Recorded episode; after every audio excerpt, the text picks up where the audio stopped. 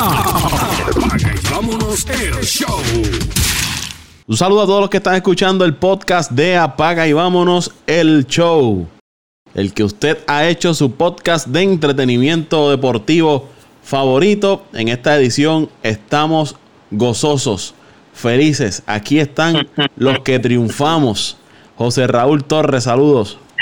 saludos, saludos Paco y saludos a todos esos, esos eh, ¿verdad? Esos fanáticos del deporte y todos los seguidores del podcast Apaga y Vámonos el Show. Claro que estamos contentos y, y voy a y voy a darle un saludo a, a, mi familia allá en Wisconsin, que esos están igual de contentos que nosotros con esa con esa gran victoria de los Packers la noche, tarde noche en Dallas, que todavía se sigue hablando de esa derrota de, de Dallas y pues tú saliste por la puerta ancha dos veces, Paco, porque tus bravos ganaron, aunque hoy, lunes 7 de octubre, cayeron eh, en, en inning extra ante un puertorriqueño capitán de la selección, Yadiel Molina, donde empató el juego y luego dio el batazo, eh, un play de sacrificio para, para darle la victoria al equipo de San Luis.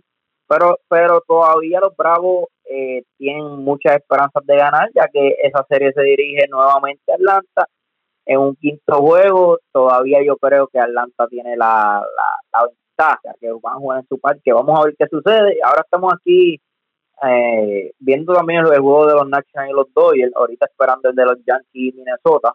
Yo dije ayer, domingo eh, 6 de octubre, que nada ni nadie me iba a quitar la felicidad de esa victoria de los Green Bay Packers sobre los Cowboys de Dallas.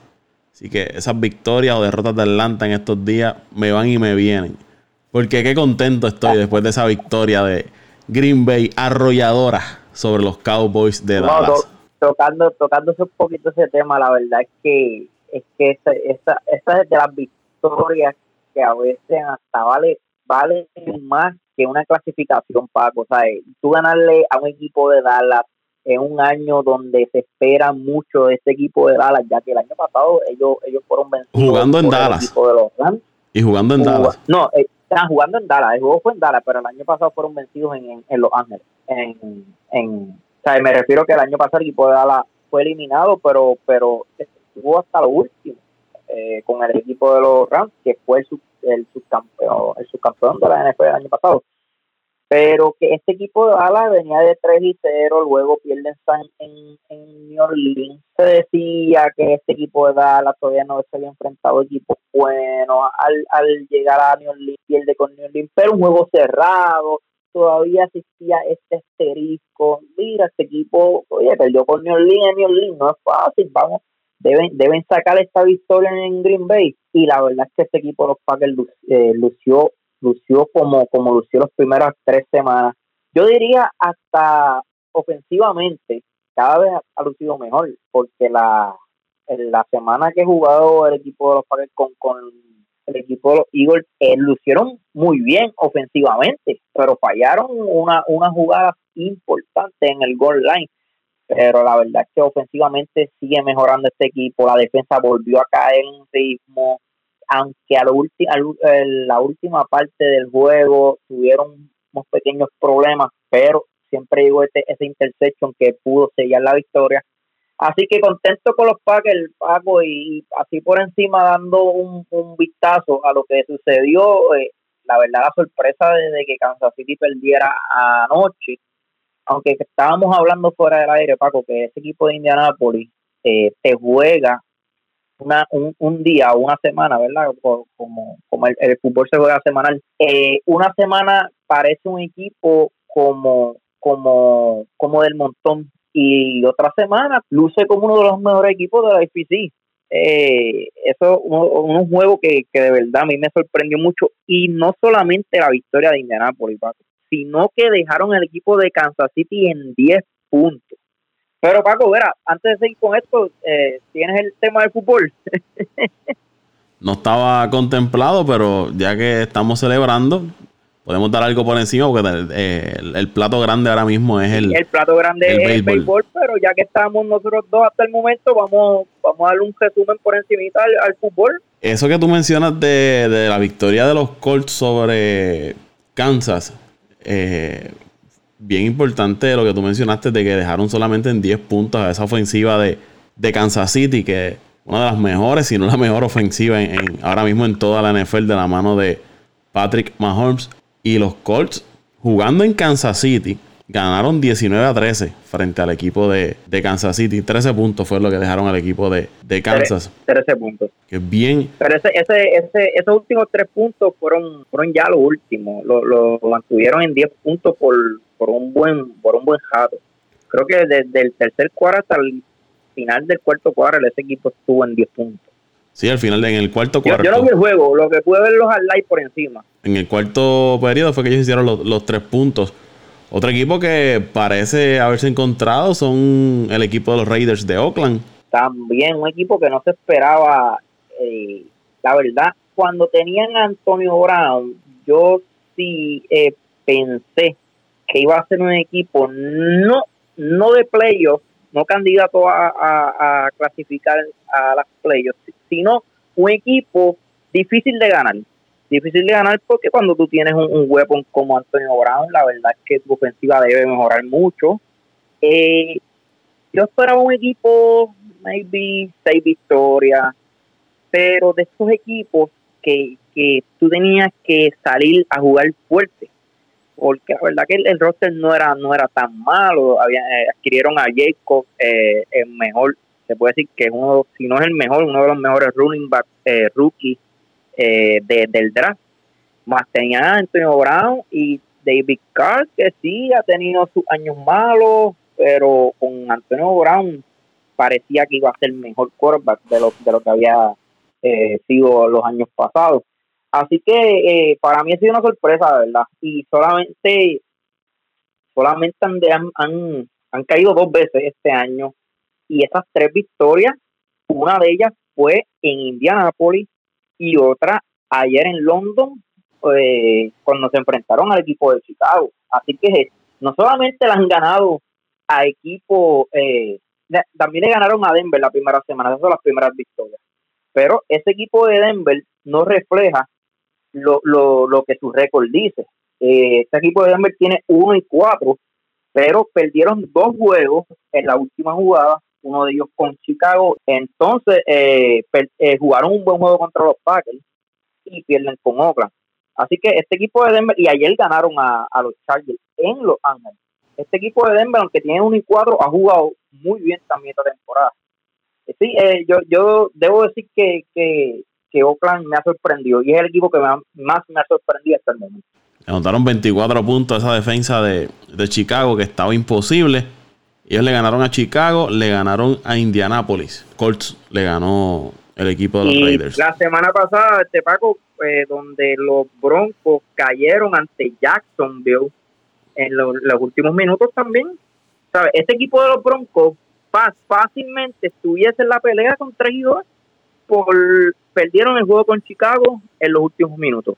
Perdieron el juego con Jacksonville en los últimos, últimos minutos. Cuando digo en los últimos minutos, es que fue por un field goal. Este juego de la semana pasada perdieron 26 a 24. O sea, esto fue un field goal, el field goal al final del juego. Y al igual que el de Chicago. Y entonces ganan esta semana. Y le jugaron muy bien a, Green Bay. Este equipo de Denver, 1 y 4 y han de, desperdiciado dos, dos juegos que, que la verdad Denver y Oakland han, lucido muy bien hasta el momento, aunque vuelvo y digo, Bronco no refleja su, su su récord no, no refleja lo, lo, bien que han jugado. Ahí tienen un poco de lo que ha estado ocurriendo así por encima en la, en la NFL. Recuerden que todos los domingos les vamos a dar nuestras predicciones para los partidos de la NFL. Fuera del parque. Y vamos a entrar ahora en el plato fuerte, el tema caliente de lo que está ocurriendo en los playoffs del béisbol de las grandes ligas. Fin de semana de mucha acción. Hoy lunes 7 de octubre, día que estamos grabando este podcast temprano se estuvieron realizando partidos de series divisionales. Victoria del equipo de Tampa 10 por 3. Charlie Morton nuevamente sacando la cara por ese equipo de, de los Reyes de Tampa sobre los Astros. Y los Cardenales de San Luis en 10 entradas empataron la serie frente a los Bravos de Atlanta. Una victoria de 5 por 4 con Yadier Molina dejando en el terreno a los Bravos de Atlanta. En este momento que estamos grabando, está jugando el partido entre los Dodgers y los National de Washington. Partido 1 a 1 en la quinta entrada. Y más tarde se va a estar jugando los Yankees versus el equipo de Minnesota. La serie de los Dodgers y Washington 2 a 1, favoreciendo a los Dodgers. Los Yankees están liderando su serie 2 por 0 frente al equipo de Minnesota. Vamos a ir dándole una mirada a cada una de, de las series. Vamos a comenzar, José Raúl, con la serie de, de, Houston y el equipo de Tampa. Houston dominó los primeros dos partidos con sus caballos Justin Verlander y Garrett Cole. La verdad que el juegazo que tiró Cole el pasado sábado fue increíble. La, la verdad del caso, Paco, Cole, Cole está imbateable. La verdad es que, que no hay forma de, de batearle. Eh, los equipos que se enfrenten a Cole. Ahora mismo puede ser el mismo Tampa, ¿verdad? Si gana el, juego de mañana, si se fuera un quinto juego, eh, iría a Cole. O si logran pasar y sea los Yankees o Minnesota. El regalito, la forma, el regalito del, primer juego va a ser Garrett Cole. Garrett Cole. Eh, por eso yo como fanático de Yankees me gustaría, me gustaría que mañana Tampa gane ese juego para ti. Ya mañana van a utilizar a Verlander. Así utilizarían también alcohol y si los Yankees logran ganar esta serie en Minnesota, sea hoy o mañana, su picho va a estar más fresco y el equipo de, los Astros entraría una serie maybe con un Zach Greinke o el mismo Miley, depende, ¿verdad? Lo que lo que el, dirigente depende depende, yo creo que debe ir con Greinke, pero con la actuación de hoy maybe puede ser que cambie los planes y venga y traiga a, a Miley, ¿verdad? Que también lanza muy bien y lanza muy bien en play, lo vimos el año pasado con los Brewers. Nada, este Paco, eh, lo que estaba diciendo eh, con esto de Cole, que los equipos tienen que buscar la forma de sacar a Cole, no, no, no, no a fuerza de batazo. La verdad es que tienen que tratar de llevar en conteo tratar de, de, hacer, mucho contacto mucho contacto a la pelota. contacto con la bola tratar de, dar de acá es fácil de acá es fácil pero ese, señor está en el tren ponchó 15 en 7 y 2 tercios de entrada. buscar tocar la bola hacer algo. La verdad es que, que Paco a fuerza de batazo yo no veo que, que a Cole lo puedan sacar temprano en el juego. Que no, que no se sienta eh, cómodo, que él no se sienta cómodo, que lo hagan trabajar, bajarse de la loma, sí, maybe de trabajar. sacas un sacas un toque, esperas, aunque sea, esperas dos o tres picheos, luego de repente el otro bateador haga swing la primera bola. Tratar de, confundirlo, como tú dices, a gol, porque si tú te vas al béisbol normal, el béisbol de sentarte ahí esperar buen picheo y darle el batazo, no te va a funcionar. La verdad del caso, yo estuve escuchando a los reporteros, eh, los comentaristas del juego, eh, unos estaban diciendo que, y que la verdad, que, que Cole, tú no debes sentar a esperar los pichos rompientes de Cole. Trata de batear la recta, métete a la caja de bateo, mira, voy a hacer todo lo posible para dar la recta, me voy a sentar, a, me voy a parar en este, en este plato y voy a hacerle swing a todo lo que se recta. Lo que no se recta, no, no le voy a tirar, porque es que la verdad del caso, eh, eh, los mismos eh, comentaristas están diciendo que es que los pichos rompientes de él son imbatiables. Entonces tú no puedes hacer ajuste porque es que no le puedes batear la bola, no le puedes conectar la bola. Que lo, lo más, eh, no, no debo decir jamás, este, no, no es lo más fácil. Lo más, la, la posibilidad más grande que, que tú como bateador puedes tener es conectándola a la recta. Pues, lo que te quiero decir con todo esto es que tienen que buscar la forma de, de, hacer un ajuste, de, de, jugar un béisbol, como decimos por ahí, a lo loco, para ver si tú puedes sacar la col de, de, la, de la loma. Porque si vas con el béisbol tradicional, con la, eh, eh buscar el batazo grande y, buscando, y buscando cuadrangulares y todo eso. no, no, te va a resultar. Eh, esa, esa actuación de Cole eh, le dio la segunda victoria a Houston en la serie, pero en el tercer partido que venía Zach Grinky, le cayó un aguacero al señor Gran, eh, Zach Grinky. En tres y dos tercios de entrada, le hicieron seis carreras, le conectaron tres cuadrangulares, eh, ponchó a cinco y le dieron cinco indiscutibles en total. Se la sacó Kiermaier, se la sacó Choi y se la sacó low eh, al señor Zach Greinke. Eso le, permitió al equipo de Tampa llevarse la victoria en el tercer juego, mantenerse con vida, 10 carreras por 3. En total dieron 12 indiscutibles el equipo de, de Tampa. A Miley, que lo trajeron en relevo Houston, le hicieron dos carreras. A Rondón le hicieron una. Y el equipo de Tampa se mantiene con vida en la serie. Charlie Morton, cinco entradas, una carrera, ponchó a nueve en cinco entradas a sus ex compañeros de equipo. Charlie Morton. Ahora que tú tocas ese tema, Paco, tema que estamos hablando, que yo te había comentado fuera del aire, que el equipo de Houston, la verdad es que, como tú dijiste, era el favorito antes del cambio de Brinky y luego del cambio de Brinky. Eh, sí, ¿verdad? Sigue siendo el favorito y con muchas más posibilidades. Pero, eh, como yo te estaba comentando, Paco, la verdad que el caso de, de, Houston, eh, traer a Grinky, para mí, yo me puse a analizar y, y tú trajiste a Grinky, pero perdiste un, un, un, un Morton. Mira cómo está luciendo ahora mismo Morton, que sacó el juego de Wildcard, vuelve y gana hoy, y tuvo tremenda, tuvo tremenda temporada, candidato a Sayón. Tuvo, llegó, llegó un momento tal eh, como candidato a Sayón, todavía lo es, pero no creo que esté por encima de Cole ni de jamás en la vida. Pero llegó un momento tal candidato fuerte para Sayón. Entonces perdiste a Morton. Por otro lado, perdiste a un Dallas Keuchel. Dallas Keuchel, que sea como sea, era tu cuarto lanzador detrás de Morton, eh, Cole y, y Estoy hablando del año pasado, ¿verdad? Y era el, lanzador que se supone que, fuera mañana. Ya tú no tienes a Dallas Keuchel, no tienes ese cuarto iniciador, tienes que traer a Verlander en el juego de mañana. Cosa que cuando tenías a Keuchel no, no tenías que hacer. Creo yo que tú teniendo un Keuchel tú podías tirar mañana, Paco, este, a, a o, o me equivoco, Paco. O sea, o el mismo, el mismo Charlie Morton. O el mismo Charlie Morton. Entonces también pierdes a McCollum por lesión, que era uno de los de estos lanzadores que en momentos como, como sucedió hoy, de Greenkey no, no, ¿verdad? No, no hizo el trabajo, puedes traer a McCollum temprano el juego, usted puede tirar tres, cuatro entradas sólidas y luego puedes traer el bullpen.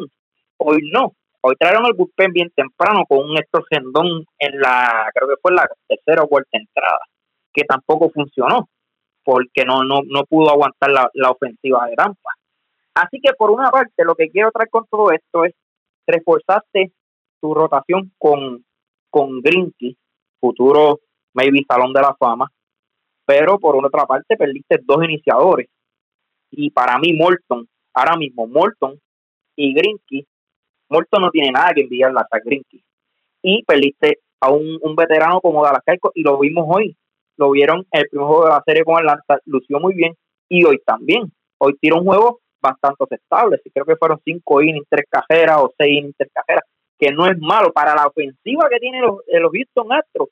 Los cinco innings, tres cajeras hubiesen sido hasta una diferencia en el juego de hoy para el equipo de Houston. Así que vamos a ver lo que sucede, pero yo creo que sea como sea, eh, el equipo de Houston no debe perder esta serie.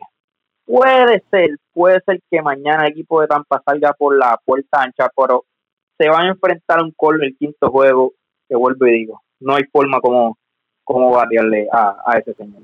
El, problema que, tendría Houston si la serie se va a cinco juegos es que ya tu caballo, ya tus dos caballos, no los tendrías listos para el inicio de la serie de, campeonato, porque si tiras a, Verlander, que va a tirar el cuarto juego, y entonces tirarías a Cole para el quinto juego, ahí tendrías problemas, porque la serie de división de la liga, la serie de campeonato de la liga americana comienza el sábado 12 de octubre. Estamos hablando, el cuarto juego es el 8 de octubre y de haber un quinto juego, entiendo que se estaría jugando el 10 de octubre, que tendría poco descanso para Verlander. Cole lo tirarías el quinto juego, no lo tendrías disponible. Entendemos que este, sería. Ellos juegan dos juegos corridos. Yo creo que se juegan dos juegos corridos, Paco. O, estoy mal. Ellos juegan el 10 de octubre, el quinto juego.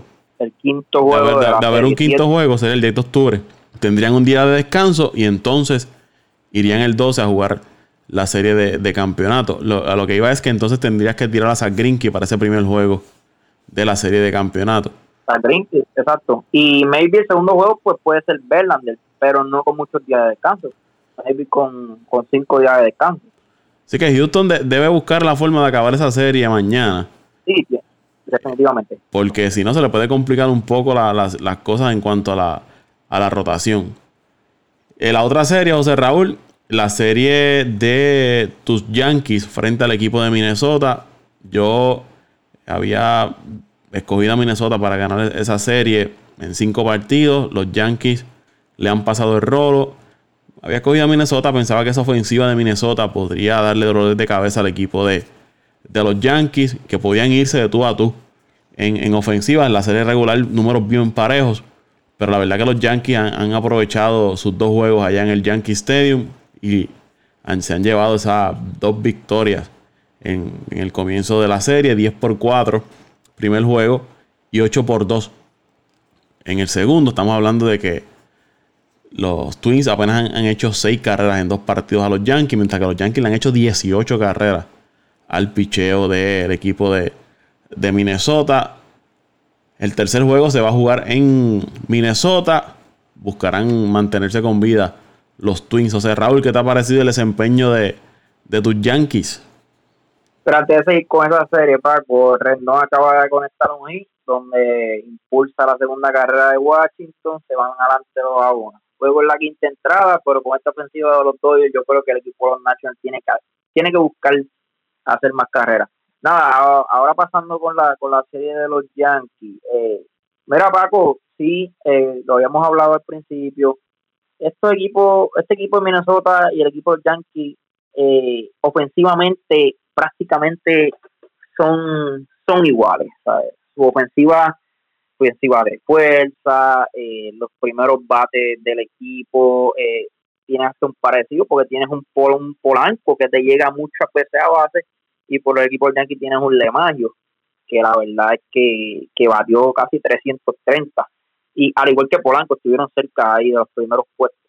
Eh, la, la ofensiva, uno sabía que iban a hacer el trabajo, aunque Minnesota hasta el momento no ha hecho el trabajo, pero yo creo, yo, yo le echaría más la culpa a lo que es el picheo. ¿Por qué Minnesota no ha hecho ofensivamente el trabajo? Porque la verdad no ha tenido oportunidad, Paco por los juegos han abierto en la cuarta, quinta entrada. y es bien difícil que tu ofensiva despierte cuando el juego está 6. En ese segundo juego, en ese segundo juego los Yankees hicieron 7 en la tercera entrada y ahí ya estaban 8 a 0. Exacto, y es bien difícil que tu ofensiva despierte en un juego 7 a 2. Tú tienes que buscar la forma después, este, tenemos que hacer un rally grande, No, cambia, cambia la forma de juego. No es lo mismo cuando el juego está 2, 3 a 2, que, que, que tú puedes, ¿sabes? Tú lo que necesitas es buscar, meter gente a base y, y, tratar de dar un, cuadrangular o un, un ¿verdad? Un, palo grande. Y el problema es que, que, que, si, la ofensiva no fluye en esas primeras entradas, que es cuando para mí el pincho de los Yankees puede ser más vulnerable. Cuando venga el bullpen se te va a hacer más difícil. Que lo, que yo te comentaba también, que el picheo de los Yankees, esas primeras cuatro o cinco entradas, ayer era que, que se veía un poco débil, porque cuando venía el, el, bullpen, apaga y vámonos. Ahí, es bien difícil. Sí, sí, el equipo, de hecho, que lució muy bien estos, estos primeros dos juegos. Tanaka tiró excelente y Paxton, aunque no se no fue un juegazo, juegazo, pero pudo tirar las cinco entradas, que es lo que está buscando los Yankees el equipo de los Yankees está buscando de que estos iniciadores por lo menos lleguen a la quinta entrada para así la sexta traer la artillería de, de Chuck Green, de eh, Canley, Otavino, Britton y el mismo Chapman. Que, que hasta el momento, esos primeros dos juegos, los Yankees han jugado perfecto para lo que para lo que ellos están buscando, ¿sabes? Hasta el momento le han salido las cosas perfecto. A su bateo ha producido, sus iniciadores han lucido bien, no, no excelente, No, estamos hablando de Cole ni Verlander, pero han hecho el trabajo. Lo suficiente, lo suficiente bien para, Para, que la ofensiva haga, el trabajo, porque con esa ofensiva de los Yankees, picheo que te dé, como tú mencionas, 5, 6 entradas donde te permitan 3 carreras, hasta cuatro, con esa ofensiva que tienen los Yankees, es excelente para ellos. Y con el relevo, como acabas de decir, es bien difícil que ese relevo le hagan tres carreras. es bien difícil.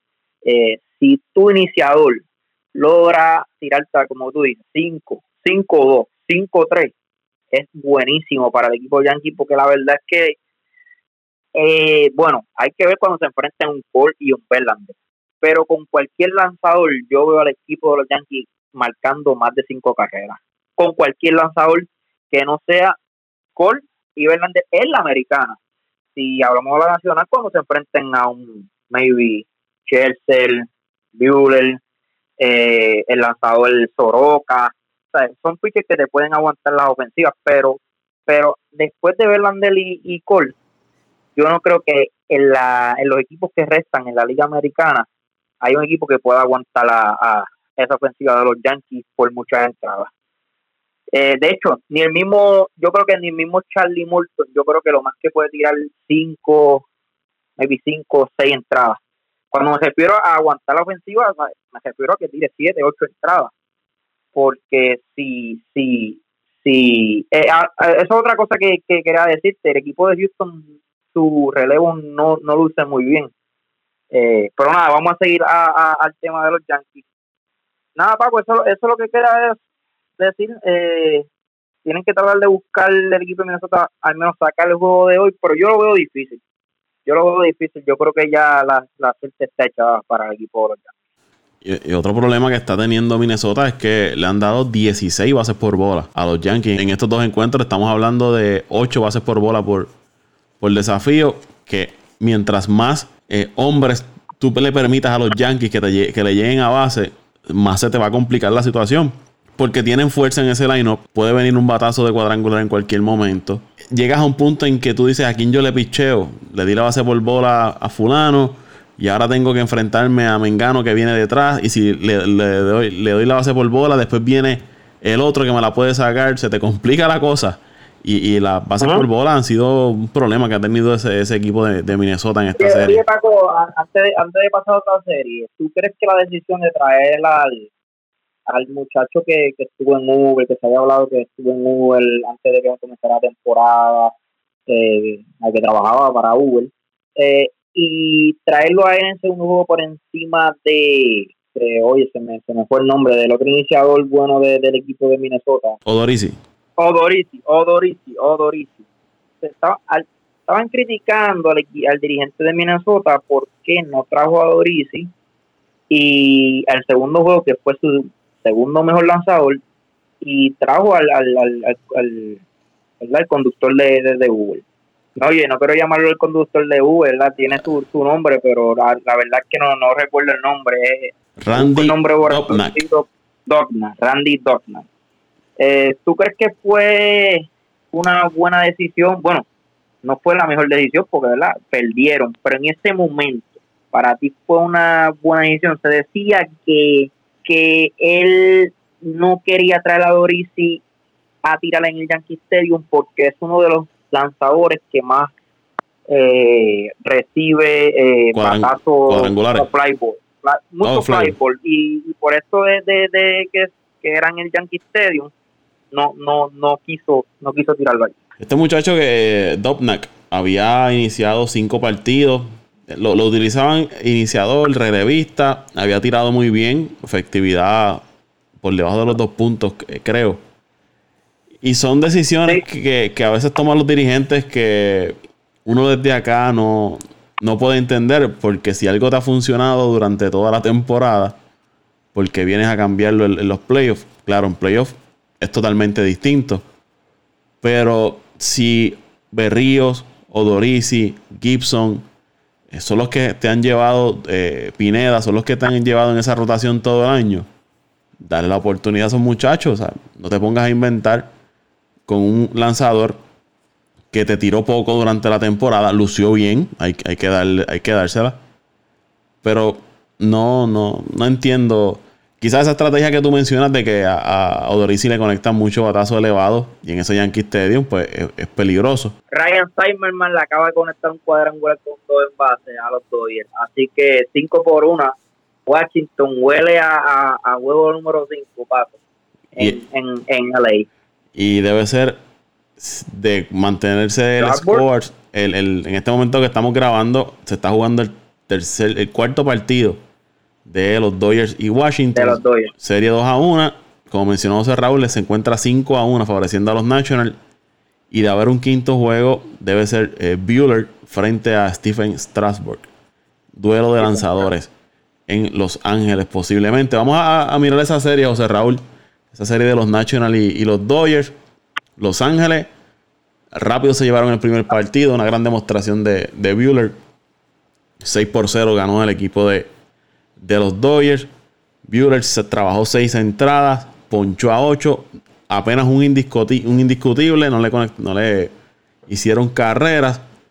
Por los Nationals tiró Patrick Corbin, muy bien también, 6 entradas, una carrera limpia, permitió 2, pero una fue limpia. Eh, ponchó a 9.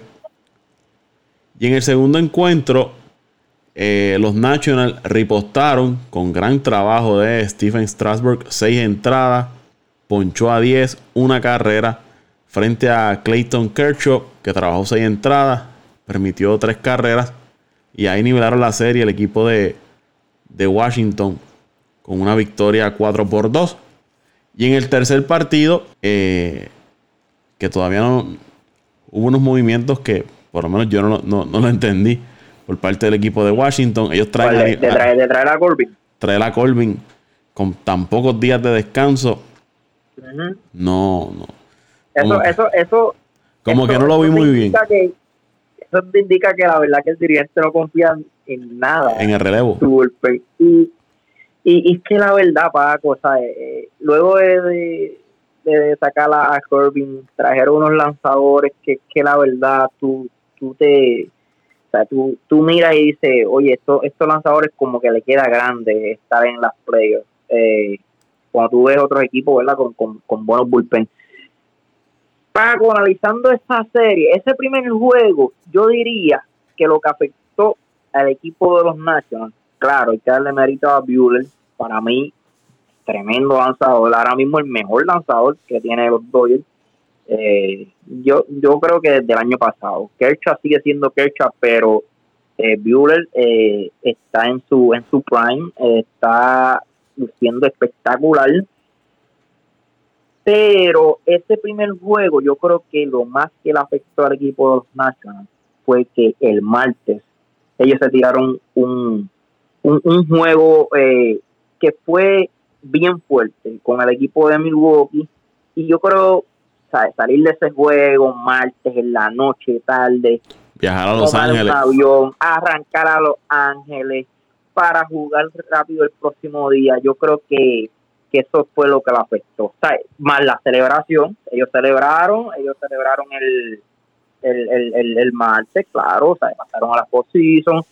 Siempre, muchos de estos me imagino que no descansaron muy bien. Yo creo que el cansancio fue el factor clave para el equipo de, de los Nationals en perder este primer juego. En el segundo juego, la verdad que Strasbourg lució wow. Ah, y como ha lucido este año, ¿sabes? candidato a Ty Jones también. Saludable. yo creo que el, el único año que yo he visto a Strasbourg saludable, saludable de principio a fin. Y, y, dominante, y, y, va a ser la gente libre. Y que va, a, ser la gente libre? La gente libre, sí. Puede, puede salir de su contrato y va a buscar. La verdad. Me entiendo que. Y su contrato es, bueno. Eh, fue uno de los que firmaron al principio eh, de rookie del segundo, tercer año y le dieron a, pesar de, a pesar de su lección, porque él se lastimó cuando comenzó y se mantuvo, Washington se arriesgó. Y Washington se, se, arriesgó en darle un contrato y, y la, ha pagado dividendo, ahí está. Y, como mencionamos, de, extenderse esta serie, el que iría para ese quinto juego sería Strasbourg. La verdad es, José Raúl, que, que yo mirando esa serie, la ofensiva de los Dodgers, una vez eh, abre, abre, la pluma, no hay forma de detenerla. Cuando esa gente, ese equipo dice batear, es casi imposible detener esa, esa ofensiva de los Dodgers. Y, como dijo el compañero Dante, Ángel Antonio, que, que, es un equipo que, te hace las cajeras en una entrada. basta una entrada para hacerte cinco o seis carreras. Y pues su pichón es muy bueno, su relevo, aunque no es uno élite, pero hace el trabajo y trajeron a Maneda. Tienen, tienen, tienen varios relevistas que te pueden hacer trabajo. Para mí tiene mucho mejor relevo que el equipo de los Nationals. Eh, y, y, pasando el tercer juego, Paco, la verdad que el relevo eh, Sánchez, oye, yo yo pensaba que le iban a dar un inning más a Sánchez. Hizo buen trabajo. Poncho Lucía dominante, cinco entradas, solamente le habían conectado un cuadrangular, ponchara, ponchó a nueve. Oye, yo pensaba que, que por lo menos una o dos entradas más, quién sabe si salía de esa sexta y luego podía tirar cada séptima. Y no es lo mismo tú traes a un curving en una, una sexta entrada que tú puedas traer a tu relevo fuerte, Doliro y, y Hudson en las últimas entradas. Eh, no sé, yo creo que fue un pequeño error de, del dirigente, pero como tú dices, muchos de estos dirigentes traen a veces la misma eh, mentalidad y la misma estrategia que utilizaron en la, en la serie regular. Maybe Sánchez muchas veces lo que tiraba era cinco, maybe seis entradas, y de acuerdo a los lanzamientos, pues decidió traer a Kirby. También que esa entrada bateaba Bellinger, bateaba Siegel, y creo que Monsi. Que no sé si él, al ver estos turnos de la alineación, por eso trajo a, a, a, a, Kirby. Plus, en la entrada pasada se la habían, la habían conectado de cuadrangular Monsi. Que me pues mira, yo no quiero arriesgar mi lanzador, ya me hice el trabajo.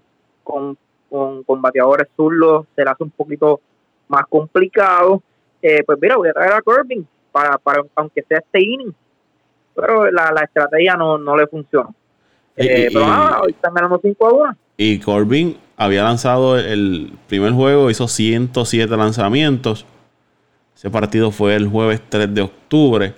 Y estamos hablando de que solamente tuvo viernes, sábado como descanso para entonces tirar el domingo y al tú utilizarlo eh, lo anulas para quizás un cuarto o quinto juego. Fue la estrategia que decidieron utilizar el equipo de Washington porque ellos habían estado utilizando a, Max Scherzer de relevo en, los encuentros. Y entonces... Y pues, hoy está iniciando. Y hoy está iniciando. O que imagino que ellos también pensaron, pues mira, no, voy a traer a, a Scherzer a, seguir relevando para entonces darle la oportunidad de que, de que inicie. Y el, el día que relevó, que fue la, la salida de Strasbourg, una entrada, mucho ponchó, los tres. No, y, y Chelsea es uno, oye, lleva tantos años en este equipo que, que yo creo que es de los de los peloteros en ese en ese camerino que es de los más que desea este triunfo, es de los más que desea ganar esta serie. Y, yo apuesto, Paco, que tira hoy, bueno, sería bien difícil que tirara en el quinto juego, por lo menos un, pero yo creo que, que si le dicen, oye, Chelsea, ¿estás disponible para un bateador? Dice que sí, porque la verdad es que, que, se ve que lo quiere. Se ve que, que quiere eh, esta serie, al igual que Ryan Zimmerman, eh, Zimmerman que, que la verdad es el que lo tiene ahí con el blooper que dio con, con Milwaukee y hoy mismo la acaba de conectar de, cuadrangular también. Son estos veteranos que llevan tanto en el equipo que, que van a hacer lo que sea eh, para que este equipo pueda, pueda obtener las victorias. Y antes, para cejar, Paco, eh, algo para, para, los, para los fanáticos de los Dodgers, que no quiero que se preocupen, pero este equipo de los Nationals, tú sabes que ha venido de atrás para adelante siempre. ellos empezaron, ellos empezaron cuando caen, la temporada, cuando caen en ritmo, es bien difícil. Cuando caen en ritmo es bien difícil detenerlo. Entonces, con Milwaukee también empezaron ese juego de abajo y mira cómo terminaron fanáticos de no se asusten o, fanáticos de béisbol no, no se sorprendan si este equipo de los Nationals logra sacar esta serie. No, no tuvimos la oportunidad, José Raúl, de decirle a los amigos eh, que escuchan el podcast de Apague y Vámonos cómo veíamos la serie. Sí hicimos un, análisis de los juegos de White Card, pero no de las series divisionales. Para que tengan una idea, y aquí por lo menos no estamos para mentirle ni para decirle cómo creemos que van a estar la serie una vez ya, ya han comenzado. Así es fácil, esa es la linda. Yo en mi caso veía a los Dodgers ganando en cinco juegos, a los Astros en cuatro, a Minnesota, que lo mencioné ahorita, ganando en cinco partidos frente al equipo de, de los Yankees, y a los Bravos ganando en cuatro juegos frente al equipo de, de San Luis. Los Bravos sabemos que van a ir a un quinto juego, vamos a hablar de esa serie ya mismo. Dodgers, el resultado de este cuarto partido hasta ahora está favoreciendo a, a Washington. De ser así, entonces habrá un quinto juego.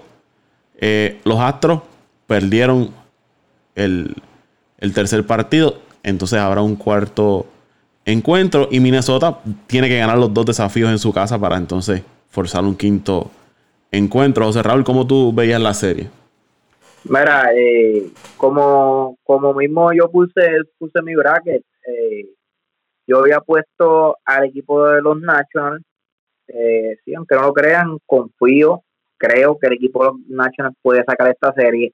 Desde, desde el principio sabía que, que, iba a ser fuerte y por eso puso a los Nationals en cinco juegos.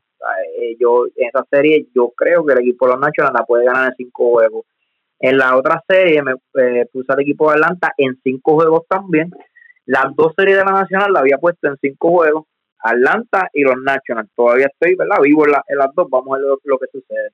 Eh, la otra de la americana había puesto al equipo de los Astros en cuatro juegos, así que si el equipo de los Astros gana mañana, eh, coge, un, extra de, de, puntos, Como, como estos, los que han jugado ahora que entenderán. Y la serie de los Yankees eh, la había puesto también cuatro juegos los Yankees. Esa no me interesa eh, tomar los puntos. Quisiera que el equipo de los Yankees terminara esta serie esta noche. Así que hasta el momento no, no, no he fallado, Paco. Vamos a ver, predicciones van, van súper bien. Si el equipo de los Astros sale con la puerta ancha mañana, y los Yankees pierden hoy y ganan mañana, eh, la acertaría esas dos con la cantidad de juegos. Y si los Nationals logran forzar esta serie a cinco juegos y ganarla, al igual que Atlanta ganar en Atlanta, eso estaría toda la serie con la cantidad de juegos. Vamos a ver qué sucede.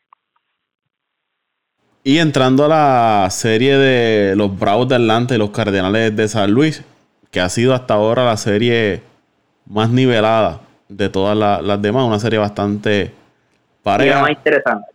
La más interesante, eh, concuerdo contigo, José Raúl. Eh, los juegos han sido hasta el final. Eh, te han mantenido ahí pendiente al desenlace del, del encuentro.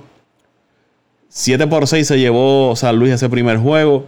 Ahí los que tuvieron la oportunidad de ver el juego, unas decisiones en el corrido de las bases de Ronald Acuña, quizás le pudo haber costado ese primer juego al equipo de, de Atlanta.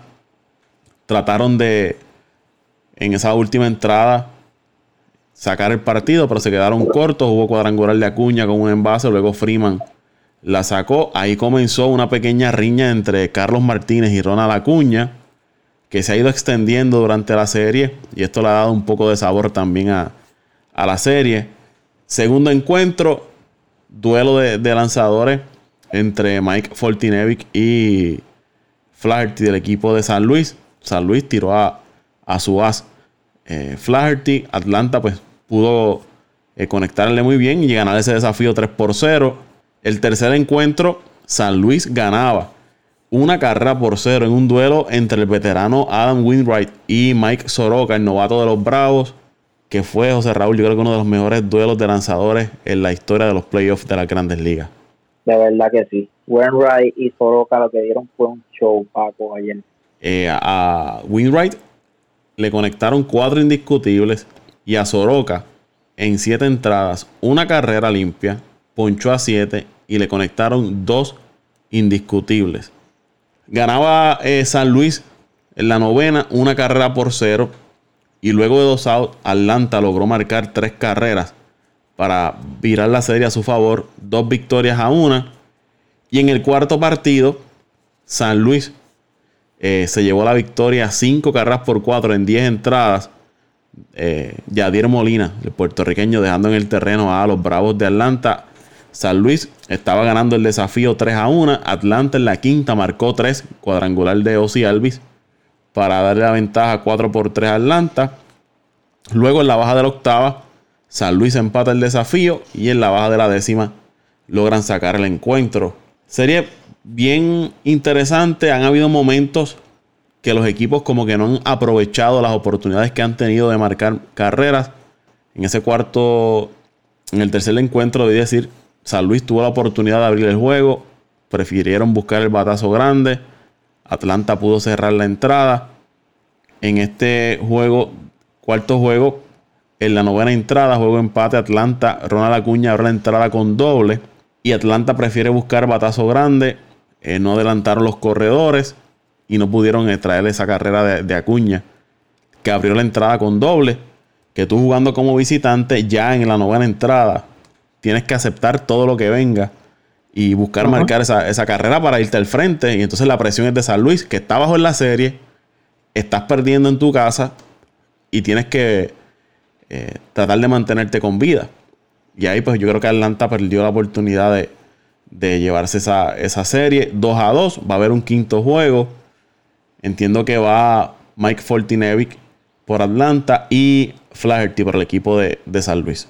mira, Paco, este, volviendo a analizar juego por juego, el primer juego no tuve la oportunidad de, de presenciarlo, ya que tenía unos compromisos, pero por lo poco que pude seguir y, los highlights y, y el boss score, eh, Acuña, de las pocas veces que, que, que, ¿verdad? que pude ver el juego, fue uno de los turnos de Acuña cuando Acuña no corrió con el batazo de contra la verja. En ese momento Atlanta ganaba el juego. Con esa, con esa carrera, el equipo de Atlanta ganaba el juego, se puede decir. Sí, porque está, ellos, ellos estaban dominando ahí el encuentro 3 por 1, 3 a 1, 3 carreras a 1. Ya estamos en la octava entrada, octavo, séptimo, octava entrada, que le te daría otra carrera de, de, de ventaja. Un, un, un jaque mate. Sí. Un jaque mate. Porque, y ponía juego 4 a 1, creo que era, ¿verdad? Porque sí, pues venía Cuña, venía Alvis, venía Freeman, venía Donaldson, venía la, la, parte fuerte de la alineación. Pero no, no, no pudieron eh, aprovechar. Y el relevo le falló a Atlanta en ese primer juego. ¿Sabes? Tú, tú, tú en, en las series, Paco, tú tienes que, como, como decimos nosotros, parir las carreras sea como sea. ¿Sabes? Eh, tienes que jugar fuerte, tienes que josearte la base, tienes que correr siempre. Y, y, y el equipo de Atlanta, especialmente Aguña, no, no, no aprovechó eso, ¿sabes? No, no jugó el béisbol como se supone que se juega en octubre, el juego, el juego fuerte. Yo creo que la veteranía eh, fue el papel eh, importante para el equipo de San Luis en ese juego. Eh, hicieron las cosas que había que hacer, jugaron fuerte, no se quitaron y, y, y obtuvieron el, el, el triunfo.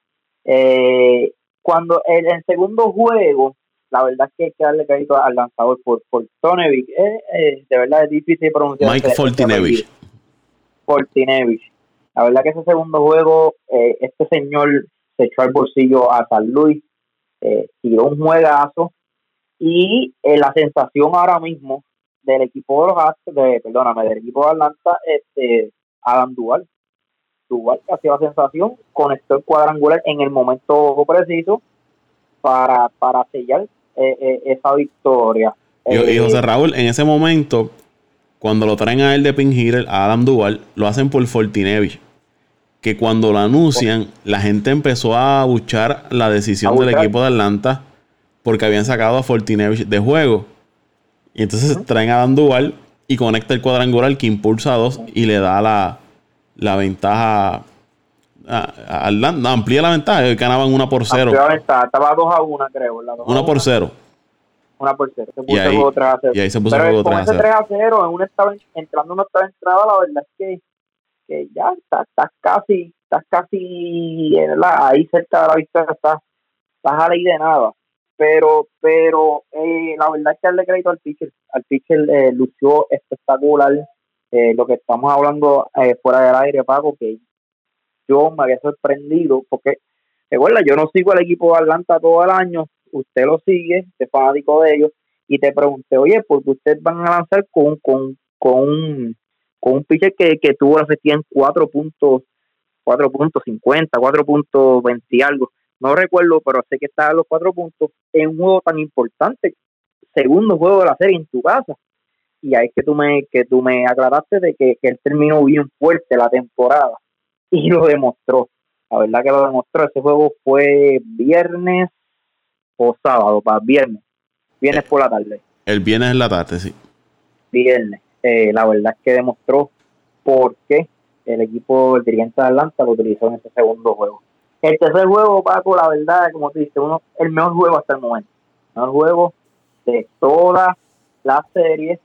Eh, el equipo de Atlanta eh, vino del clutch. Eh, este Donaldson, veterano ya, conectó un doble importante en esa última entrada. Y luego el, sencillo de Swanson y vuelve a Duval, eh, Duval a brillar también con su ofensiva. Eh, y el juego de hoy, la verdad es que yo creo que el equipo de Atlanta cometió un error en, en lanzarla a el Molina cuando tenía la, primera base desocupada. El juego está dos carreras por una. En ese momento estaba en la octava, en la parte baja de la octava, 4 por 3 favoreciendo a Atlanta. 4 por 3. Tienen la primera desocupada. Yadier Molina, un veterano de mil campañas. Y que en serie se crece. Y, y en momentos sí que se crece, exacto. Y le, el lanzador eh, coloca el picho de la esquina afuera, cosa que estaba buscando eh, Molina, tratar de, conectar la, la, pelota hacia la banda contraria y eso, y eso fue lo que pasó. Eh, yo creo que fue una mala decisión de picheo y no solamente, yo, yo creo que no, no era embastarlo, sino no tirarle nada bueno a Yadier Molina, tiene la, la primera desocupada, si lo llevas a base, pues te enfrentas a los próximos bateador, tienes todavía, ¿verdad? Una oportunidad de, de, sacar agua en tercera, segunda y primera, más fácil para, para, para, para tu cuadro. Eh, yo creo que fue una mala decisión. Se confiaron en que ya habíamos ido a conectar el y ahí eh, fue lo que le costó eh, el partido. Ese juego lo ganó Mike Mikolas, que vino en relevo y se llevó la, victoria. Carlos Martínez, el closer del equipo de, de San Luis, no las ha tenido todas consigo, le han dado... oye, esa tampoco... Hoy, hoy tiró muy bien, hoy, el equipo de San Luis quiere ganar, pero si el equipo de San Luis quiere ganar, yo, yo, yo no tiro a Carlos Martínez. O sea, en este juego quinto yo no utilizo a Carlos Martínez, al menos que el juego se vaya en extra y tú lo pues, necesites. escaso de lanzador. Hoy, hoy eh, en, el, en, el, cuarto juego tiró, tiró una entrada en cero le conectaron un indiscutible y es, muy temperamental. Lo hemos visto durante toda la, serie. Y tú sabes que en serio usted tiene que mantener la compostura porque un segundo que usted se desconcentre se le cae la casa encima. Y Carlos Martínez, eh, lo hemos visto durante esta, serie. Hemos visto a Yadir Molina que tiene que pedir tiempo, ir donde él, hablarle, calmarlo, porque eh, ha perdido la cabeza en varias ocasiones. En el tercer juego tiró una recta 99 a Acuña que le llegaba a darlo, iba a sacar de juego fácil. Una recta dura y alta, casi en el rostro. Ese lanzamiento de, Carlos Martínez. Esta serie, como eh, mencionó. pero, pero mi opinión, Paco, mi opinión, este quinto juego va. los dirigentes van, van a, a. ¿Cómo te puedo decir? Eh, eh, van a jugar un papel bien importante yo creo que eh, el traer el lanzador, eh, mover el, los bateadores, traer eh, bateadores emergentes, todas esas cositas pequeñas son las que van a, hacer la diferencia en, ese quinto juego. ¿Tú, ¿qué, crees, que vas a traer? ¿En qué momento? ¿Qué bateador? Como, como tú acabas de decir, trajeron a Duval por encima del lanzador de, de, tu caballo y, y te funcionó esas cositas pequeñas de, que el dirigente tiene que hacer en ese quinto juego van a ser la, la, el factor para, para, para ver quién gana este partido. ¿Quién tú crees que, se lleve ese quinto juego? Yo creo que los Astros, digo, perdona, yo sigo con los Astros. Atlanta, Atlanta debe ganar, debe ganar este juego. Eh, el juego es en casa. La verdad es que me gustó lo que vi del lanzador. Eh, va a ser un juego cerrado. Yo creo que debe ser un 3 a 2, 4 a 3 o maybe un no más de dos cajeras de ventaja. Pero yo creo que también el factor fanático eh, va a ayudar mucho. Este juego eh, se supone ¿verdad? que la fanática de Atlanta se meta desde, desde el primer picheo hasta, hasta el último.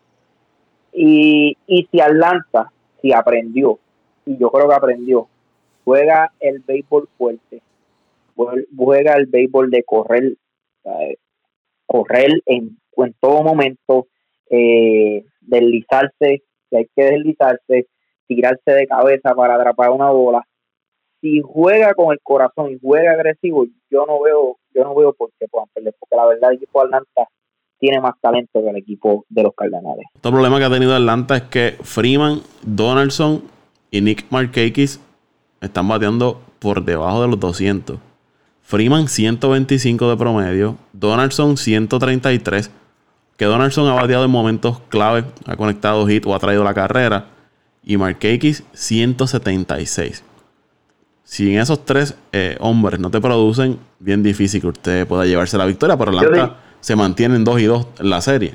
Yo, yo diría Freeman, este Freeman, si, si, tú me vas a escoger un, pelotero, eh, Freeman. Freeman debe ser eh, el, el, pelotero clave en esta alineación al quinto juego. Y por el equipo de los Cardenales, yo creo que el señor Goldschmidt. ¿Qué, va a ser la, clave. ¿Qué dos series está teniendo Goldschmidt y Osuna? Goldschmidt está bateando 438 y Osuna 471. Esos dos señores, como mencionó, recuerdo el autoproclamado gurú de este podcast, Ángel Antonio Méndez, ah. que ese, esa dupleta de Goldschmidt y Osuna era bien peligrosa y lo están demostrando en, esta serie frente a Atlanta. Eh, otra carrera acaba de entrar, eh, está el sacrificio de Anthony Rendon, de temporada, haciendo, haciendo, eh, por, poco se la lleva, eh, se la llevó cerca de la, de la cerca este, Beringer pero qué temporada de Rendon, sigue produciendo para el equipo de, Washington. Otro más que será, que será gente libre. Eh, vamos a, dejarlo hasta aquí, José Raúl. Para, terminar, exacto, eh, yo creo que sí, eso debe ser la clave, pero, pero sí, va, va a ser un juego va a ser un juego interesante. Eh, la verdad del caso, estoy Atlanta, pero, pero Cardenales con un Yadiel y con unos veteranos ahí de como como Wainwright, que son tipos que, aunque Wainwright no, no debe lanzar, pero son tipos que transmiten y llevan el mensaje y en, en, el camerino, que a veces esas cosas son las que, los que, ¿verdad? Lo, lo que cambian y, y, y, y pueden, pueden, pueden este sacarle mucho a, a, estos peloteros. Vamos a ver qué sucede. Vamos a seguir nosotros con nuestra alegría, esa victoria de los Packers me va a mantener contento por lo menos toda la semana. ¿Dónde te siguen las personas, José Raúl? Bueno, ahora estamos más activos en Facebook, OCR Torres, eh, OCR Torres Santiago y en, y en Twitter, Twitter estoy tirando también lo mío. Pero tú sabes que siempre se me olvida el Twitter, tengo que, entrar a la aplicación. Oye, y, y, y para terminar, Paco, le envío felicidades a mi sobrino, Eduardito Maldonado, seguidor del podcast, que está de cumpleaños eh, mi sobrino, sabe que lo quiero un montón y que siga para adelante. Y en arroba Pito Torres 821. Felicidades, que, que, disfrute junto a su familia y imagino que es fanático de... ¿De quién es fanático de la NFL? De los Cowboys. ¡Ah! qué, qué, regalito, qué regalito. Ah, ahí me siguen en Twitter, arroba Paco Lozada PR en Twitter, arroba Paco Lozada PR en Twitter. Gracias a todos por escuchar el podcast de Apague y Vámonos el Show. Estamos en TuneIn, Evox, Podbean, iTunes, YouTube, Google Podcast, iHeartRadio, donde quiera usted puede disfrutar del podcast de Apague y Vámonos el Show. Será hasta el próximo episodio. Apague y Vámonos el Show.